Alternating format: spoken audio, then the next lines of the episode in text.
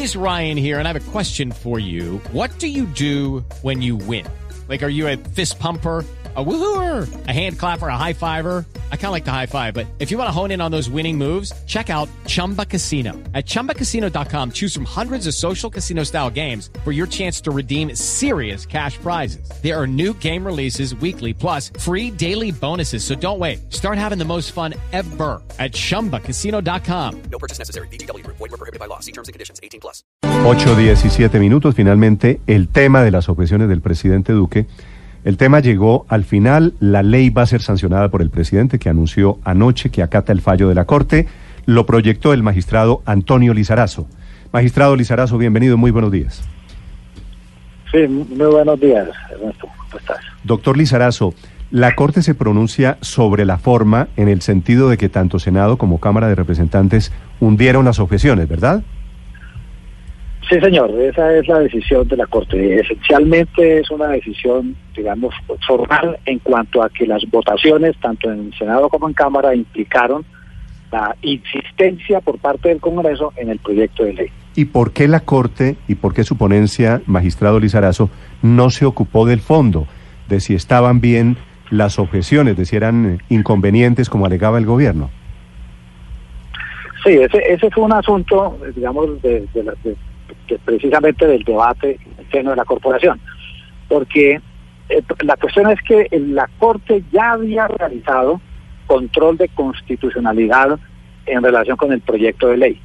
En consecuencia, había dicho la Corte cuando el, el Procurador General y el presidente de la Cámara le solicitaron que hiciera control sobre las objeciones, la Corte dijo en esa oportunidad que se inhibía porque no había un objeto de control, es decir, eh, no había un nuevo texto de ley que activara la competencia de la Corte y que solo en el evento en que como consecuencia de las objeciones y del trámite en el Congreso y ese proyecto sufriera alteraciones de cualquier tipo, incluida el archivo, en ese caso se activaría la competencia de la Corte para volver a revisar el texto que ya había revisado, pero esta vez a partir de las modificaciones. En consecuencia, cuando el Congreso remite a la Corte de nuevo el proyecto de ley, luego de concluido el trámite de las objeciones, la Corte lo primero, digamos, como cuestión previa, antes de, de decidir si aboca o no el examen del, nuevo texto surgido del el, trámite legislativo de las objeciones, la Corte entonces establece, eh, eh, como cuestión previa, repito, si el proyecto sufrió o no modificaciones. Y, y para llegar a poder establecer si se presentaron o no cambios, tenía que verificar previamente si el Congreso rechazó o no las objeciones. Es decir, no llegó al fondo. ¿Rechazó? No llegó al fondo porque ¿Cómo? la forma porque la forma estuvo estuvo clara y se hundieron vía forma, no era, no era necesario el fondo. Correcto. Correcto, porque si la Corte si el Congreso rechazó las objeciones e insistió en el proyecto de ley, quiere decir que el, el texto del proyecto tal como fue revisado por la Corte se mantenía eh, intacto y no entonces no existía una razón para volver a revisar absolutamente nada y, y, pues esa es la razón por la cual la Corte no entra en el fondo de la competencia del presidente para formular objeciones o en la naturaleza de las objeciones de carácter constitucional o de conveniencia, etcétera. Esos asuntos no fueron abordados por la Corte, repito, porque no había un objeto de control. Eh, sí, eh, magistrado Lizarazo, la, decisión básicamente es porque ustedes hacen las cuentas de nuevo sobre cuál sería eh, el quórum y, y, finalmente ustedes encuentran que con los votos que, que se dieron pues no, no se aceptaron las objeciones. En ese caso, el presidente del Senado, Ernesto Macías, o el secretario del Senado, ¿habrían incurrido en algún tipo de irregularidad por haber incluido en el conteo estas dos curules que ustedes no, no tienen en cuenta? Pues yo, no, creo que, digamos, ahí hay un problema de interpretación del artículo 134 de la Constitución, que, establece una regla para efectos de calcular el quórum. Y esa regla dice que se deben descontar eh, la integración de la respectiva corporación, eh, por un lado las curules de aquellos congresistas a los que se le han aceptado los impedimentos o las recusaciones y por el otro lado, las curules que no puedan ser reemplazadas. Y ese es, digamos, lo que genera una diferencia de interpretación con eh, la, la mesa directiva del Senado de la República. Ellos consideran que eh, las únicas curules que no pueden ser reemplazadas son las que se denominan en el lenguaje común silla vacía. Pero en el análisis que hace la Corte se identifican otras causales de faltas temporales o absolutas que no dan lugar a reemplazo y que implican que el titular del cargo o está separado de él o está suspendido en el ejercicio de las funciones o en todo caso no tiene capacidad jurídica para intervenir en las deliberaciones y en las votaciones. Y eso es lo que genera la eh, curul que no puede ser reemplazada y que por lo tanto debe ser descontada de, de, de la integración para Ah, el sector sobre, doctor Lizarazo, sobre eso quisiera preguntarle porque yo creo, tengo entendido que su fallo se mete con el tema de la curul de Aida Merlano. Aida Merlano es esta parlamentaria del Partido Conservador que hace un año en las elecciones de marzo obtuvo una curul, pero fue capturada la misma semana, dos o tres días después, por un acto de corrupción, porque esos votos fueron mal habidos. Su fallo dice que en el caso de Aida Merlano, como estaban en el tema de qué votos eran válidos, cuáles no, so- cuáles las curules, ¿a Aida Merlano se le aplica la silla vacía? En el caso de la de la eh, de la senadora Aida Merlano, la Corte encuentra que se configura dos causales de vacancia temporal del cargo en el momento en que ocurrió la votación, porque hay que tener en cuenta análisis del momento de la votación. Y obviamente eso puede variar como ha variado en estos últimos semanas. La, la- la cuestión es la siguiente. En el caso de Aida Merlano, se configura, por una parte, la vacancia temporal del cargo como consecuencia de la no posesión, independientemente de la razón por la cual posesionó.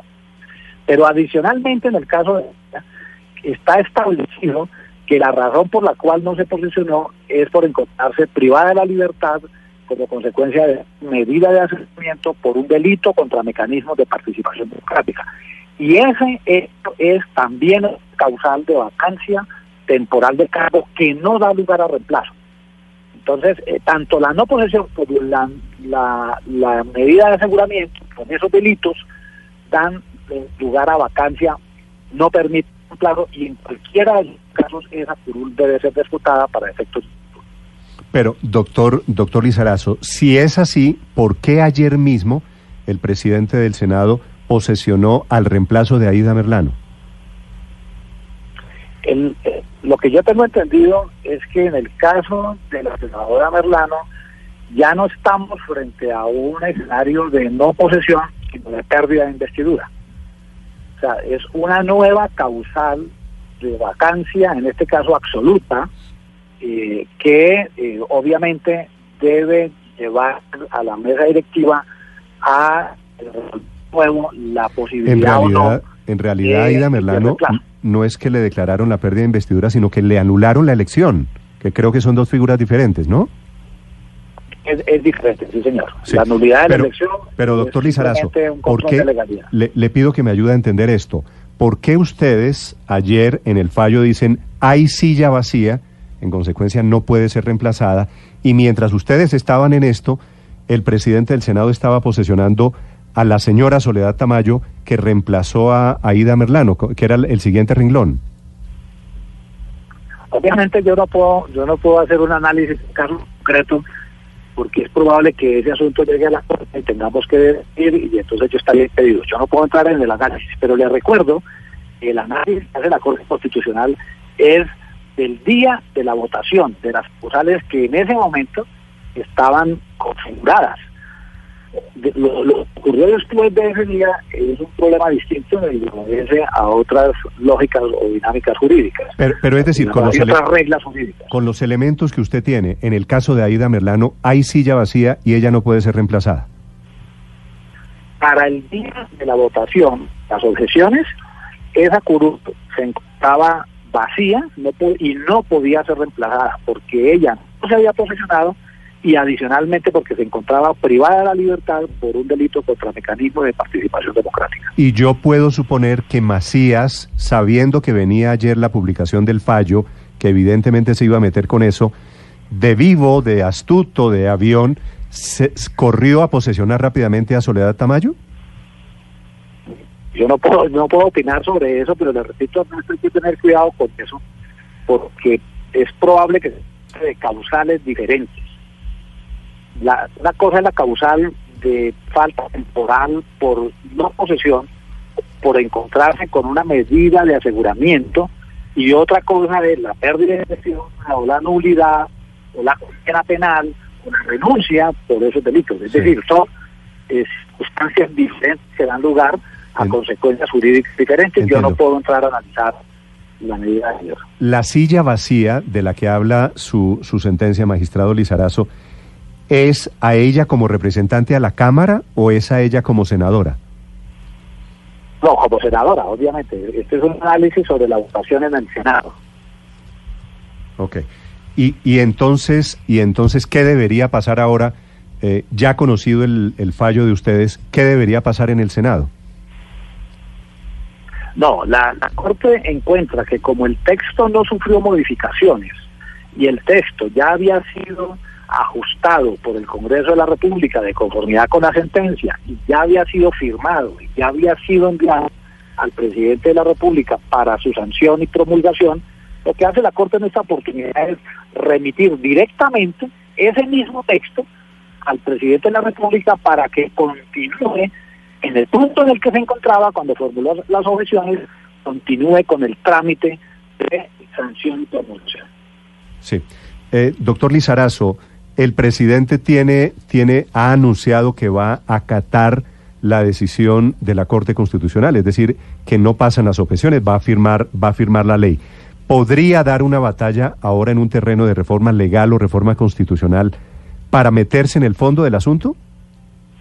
Por ejemplo, para la extradición. Ese, ese- ese es otro tema en el que yo, yo obviamente no puedo opinar, pero eh, la Corte ha dicho eh, las sentencias de revisión de las normas de implementación del acuerdo que evidentemente bajo la obligación constitucional de cumplir de buena fe los acuerdos y eh, de buscar el objetivo, las finalidades y los propósitos de construcción de paz que están envueltos en el acuerdo, es posible introducir ajustes o reformas a la normatividad que ya ha sido implementada, siempre y cuando tengan por objetivo cumplir con